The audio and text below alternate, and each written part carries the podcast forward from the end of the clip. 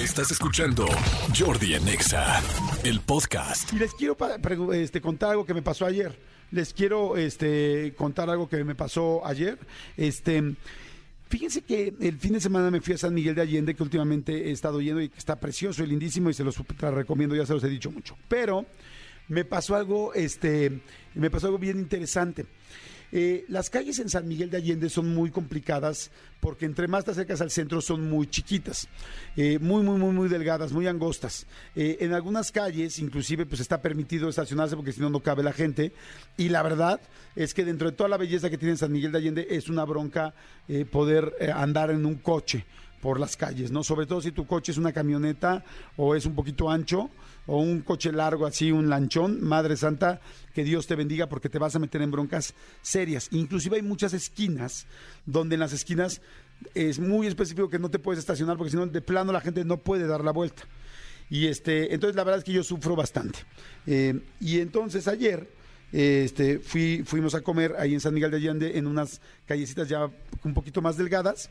Y este, y entonces, bueno, el asunto es que eh, íbamos a comer, la gente con la que venía, eh, venía con mi novia, se queda ya, digo, "Ay, mira, bájate para que no camines tanto, yo voy a buscar lugar y me voy a buscar el lugar para donde, donde estacionar, ¿no? Entonces voy viendo, no, pues de aquí a aquí sí se puede estacionar, de acá a acá no se puede estacionar, porque así es, ¿no?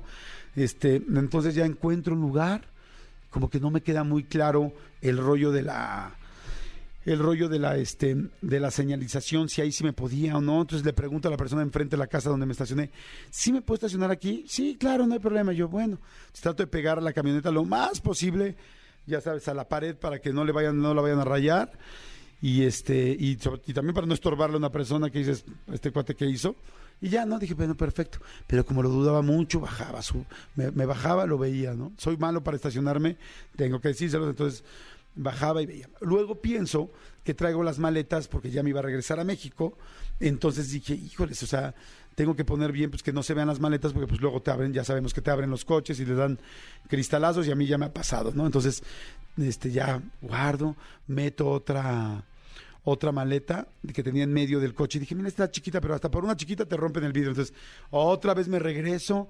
O sea, ya había caminado, ya me iba al restaurante y otra vez me regreso y la vuelvo a meter atrás en la cajuela y ya la tapo. Pero ya se vuelvo a voltear a ver. Yo estaré seguro aquí, no me lo robarán.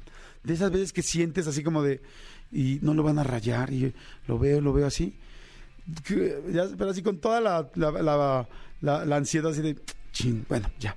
Camino así dos, tres pasos, me vuelvo a voltear, lo veo y de repente escucho de arriba. O sea, y escucho, no tienes confianza, ¿verdad? Y yo así, no manches, estoy solo en la calle. Estoy imaginándome no tienes confianza, lo escuché perfecto. Me asomo a un lado, me asomo al otro a la calle, a ver si, porque había un callejoncito chiquitito, si alguien venía hablando ahí. No, y le digo, no, no manches, estoy loco. No escuché. Vuelvo a dar un, paso, me dice, sí, no tienes confianza. Escucho la voz que sí viene de arriba, volteo, no hay nadie, veo una construcción de una casa en obra gris y solamente veo un crucifijo. En medio de la casa, un cuadro y un crucifijo. Y yo, no es cierto, estoy, no no es cierto, no es cierto. Dije, no, no, dije, no puede ser. Dije, güey, me lo imaginé, no, se escuchaba perfecto.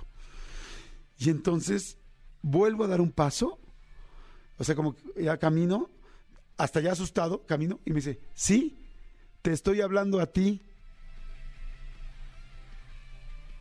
Y digo, no mames, no es cierto, o sea, volteo a ver otra vez para arriba, pero ya con miedo, o sea, ya con, les juro que con miedo, veo el crucifijo y me doy cuenta que la casa tiene como que se mete una parte y luego otra vez tiene otra parte más hasta arriba, hasta arriba. Y hasta arriba en la azotea, en una cornisa, había un chavo que era el cuidador de la obra, que llevaba viéndome cinco minutos que yo tenía la duda. Pero no que me dijo, oye, Millar, así como se los dije, así las palabras así. Entonces, como dice, te estoy hablando a ti, ya con mucho amigo volteo y entonces lo veo y le digo, ay, cabrón, le digo, no sabes el susto que me pegaste, no manches.